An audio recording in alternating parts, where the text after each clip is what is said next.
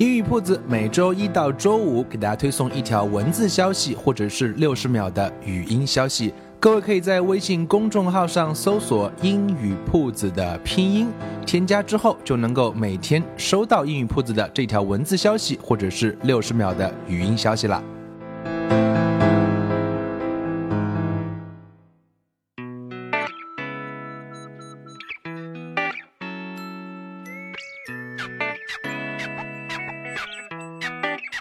Language learning is an art. There's no fixed rule. So here you see different paths, possibilities, and ways. And hopefully you can build up positive rituals. Welcome to 英语 Puts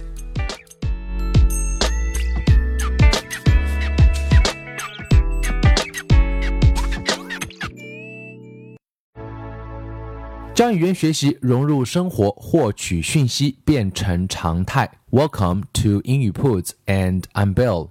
In today's episode, we're gonna keep talking about language learning. We're trying to give you some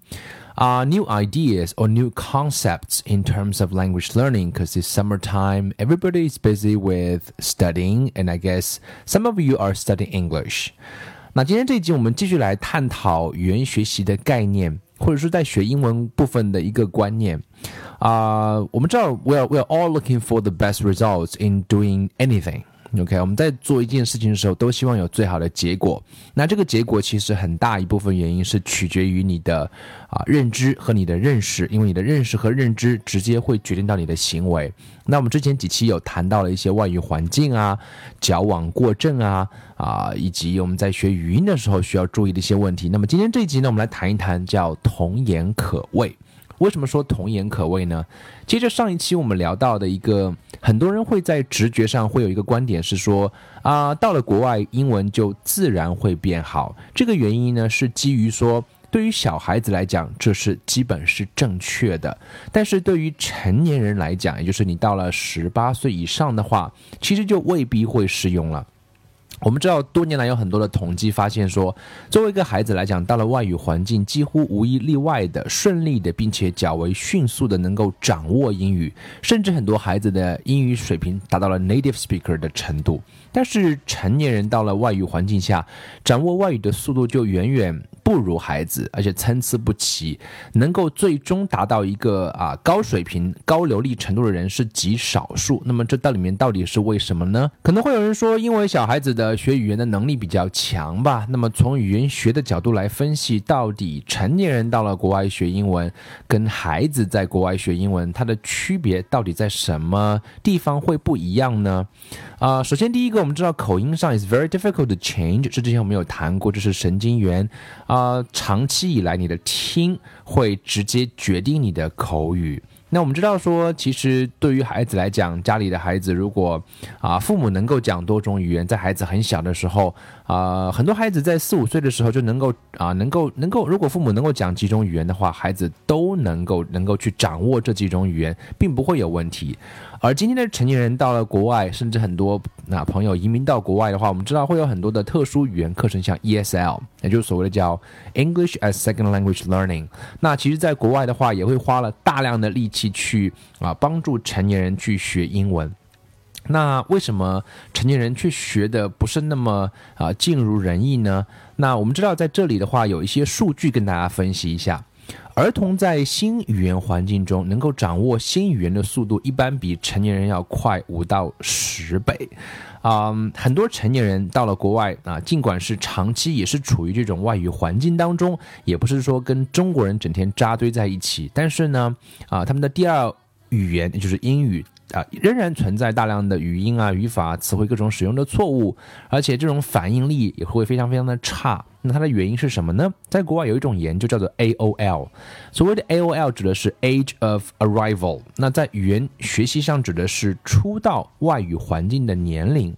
那这个年龄的话，怎么样来呃表示呢？有一些研究成果，这个成果可以跟大家来分享一下。也就是说，我们知道说，即使是啊、呃、成年人在有 ESL 的帮助下，也不能达到英语流利的程度。那么这个 AOL 它得到的第一个结果是，成年人啊啊，成年以前进入外语环境的人，最终外语大多都是会提高，这是一个可以得出的定论的假啊，可以说是一个假设。这边有一个系数啊，就是说你的外语能够达到流利的话，基本上是你的年龄啊，在一个纯母语的环境下，你的年龄去除以啊一个六，这个系数是六啊，基本上可以达到一个外语流利的程度。如果你是三十岁的话，要五年。那么这样来推算的话，是不是可以得到一个结论是说，越小则越快？九岁以下的话，基本上你的英语可以接近是母语。那十二岁以上的话的话，呃，英语虽然也能达到流利，但是偏好仍然是外语。那么在这里，我们要去思考一个问题，是说，Why such a big difference？为什么会有这么大的差别呢？真的是说啊，成年人的学语言能力就是不如啊小孩子吗？那不如。到底在哪里呢？是因为成年人的记忆力不如孩子，还是因为成年人没有好奇心？他的问题到底出在哪里呢？这方面有很多的研究。除了所谓的生理、心理的原因之外呢，语言学家还发现了一个很重要的原因是，儿童在这样一个跟跟成年人是一样的一个母语环境下，他的语言环境和成年人仍然是非常不同的。它的不同在于是说，儿童的语言环境和成年人啊的语言环境最主要的区别在于语言交流的内容和场景不同。那我想说，作为啊我们成年人或者是学英文的朋友来讲，如果可以认知到里面的差别，并且进行调整的话，也许我们也能产生一些不同的效果。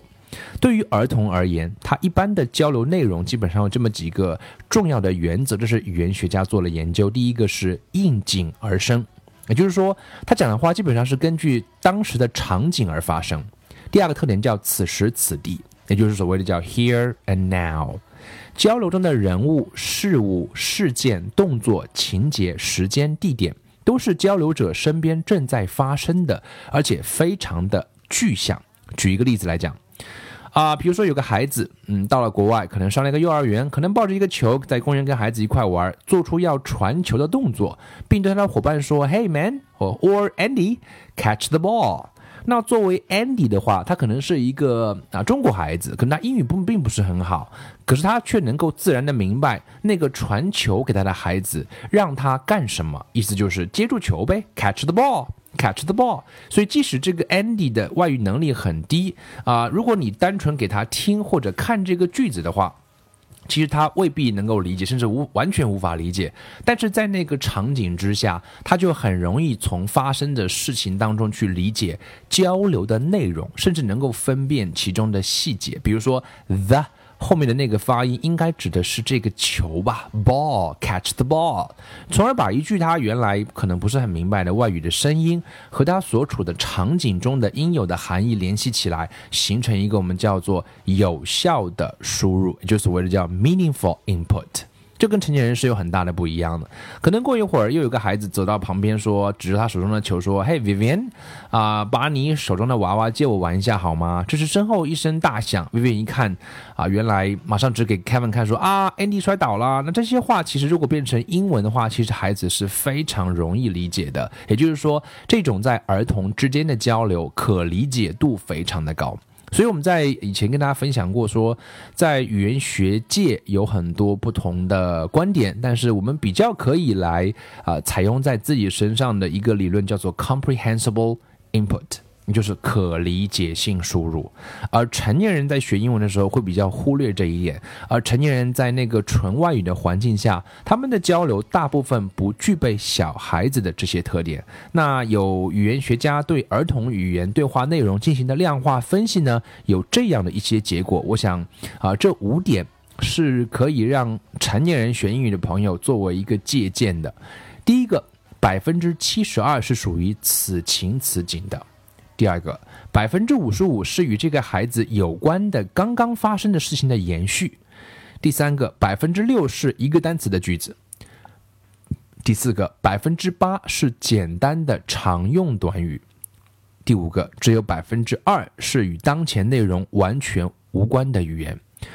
啊，这五点是孩子在一个纯母语环境下和一个成年人在纯母语环境下的一个很大的差别。就像我们知道，婴儿在最初听到任何语言的时候，一上来肯定是听不懂的，因为他也没有语言，他再解释也没有用。那怎么办呢？没有人着急，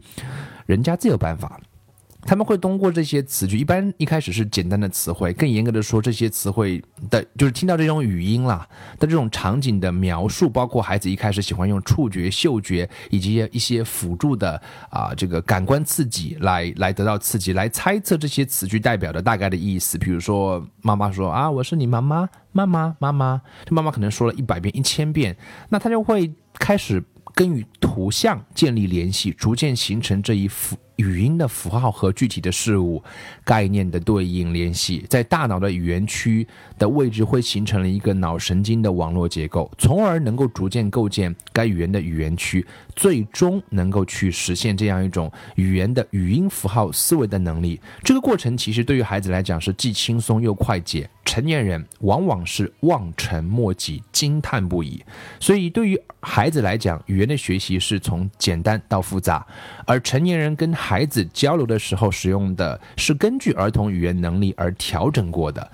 在语言学中可能被称作叫做保姆式的语言，叫做 caretaker speech。也就是说，当一个保姆、一个阿姨在照顾那个孩子的时候，她是怎么说的呢？一一定是一点一滴的来聊，来吃一点饭，OK，再再多吃一点吧，Have some more，Have some more，Just try，OK，Good boy。这些话其实是在孩子很小的时候听了大量大量的，而对于成年人来讲，在语言环境中听到的语言一上来就是复杂的，没有人会对一个成年外国人说“宝宝乖，排排坐，吃果果”这样的保姆式语言。所以，另外，儿童之间的交流，或者说成年人所说的保姆式语言，都具有一个特点，是发音非常的清楚。这个特点，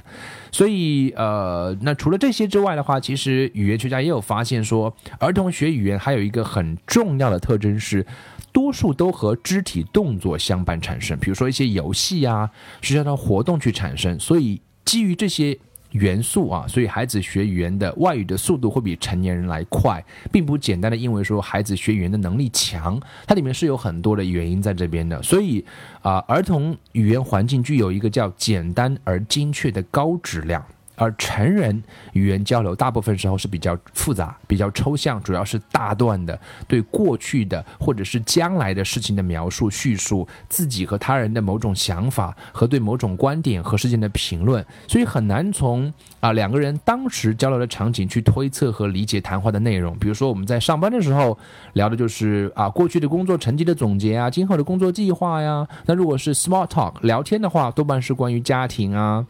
旅游经历啊，看过的小说、电影啊，听过的笑话、新闻八卦、体育比赛啊和节目等等。所以成年人交流的语言内容，基本上都很难通过场景的观察来理解交谈内容啊。那这个时候，如果交流的内容超过你当前的外语水平，就没有什么办法能够帮助你理解谈话内容。所以这个效果有时候可能会比你在家里面听英语广播效果还差。啊，因为大多数成年人在说话的时候，发音清晰度还比较低，速度快慢不一，还充满大量不规范的用法、省略用法和另类用法，所以我们只能抓到一些只言片语。也就是因为啊，这种才抓到一点嘛，所以你会发现很多人出国以后，最先并且比较快学会的都是什么呢？都是像乘车啊、买菜啊、吃饭啊这些简单用语，啊，包括能够在超市里面学会一些在国内没有见过的各类蔬菜。菜的蔬菜的名称，所以很多人会觉得说，其他复杂用语是不是也可以这样对应的自然增长？但其实这种此时此景的语言，这种语言在成年人的交流中是非常有限的，大概会低于百分之十。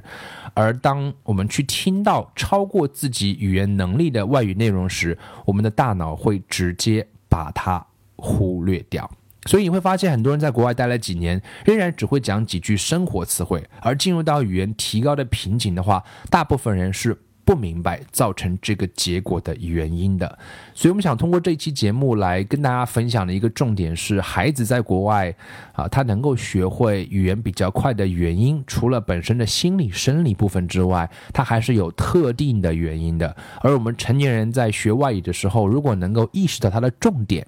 啊，我们说，记得有一位学生跟我分享过一点，说，呃，是不是学英文需要花很多时间去听简单英文练耐力？我想这个是对的，也就是说，你能够在听英文的时候，很多时候不需要很多注意力，把很多简单话也能够听懂，你的注意力可以放在更难的词汇上、更难的语汇上，也许这一点也是具有借鉴意义的。呃，很多时候并没有一个所谓的唯一的正确答案。给到大家，但是我想我们能够了解里面的真相，也许对于我们在学语言的过程当中啊，寻找到更贴切自己的方法啊，或者是那个形式，也许会更有利处。所以这一集跟大家分享说，童言可畏，孩子到了国外为什么语言会学得比较快啊？这里面的原因跟各位做了一番分享和探讨，也希望各位可以理解，并且在自己身上可以做一些相关的有意义的探索和尝试。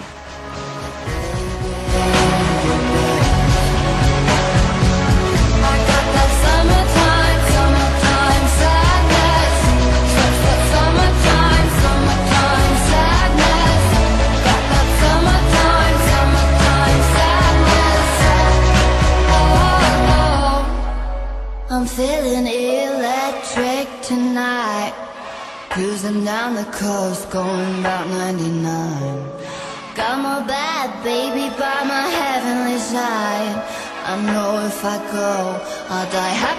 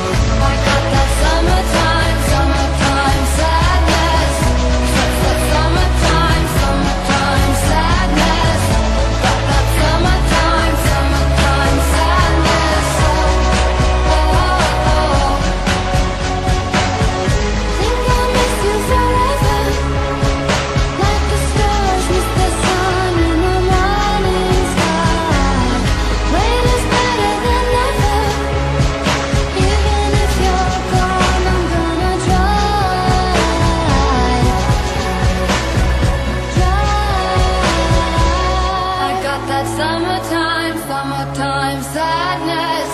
Su- su- Summertime, summertime sadness. Got that summertime, summertime sadness. Oh, oh, oh.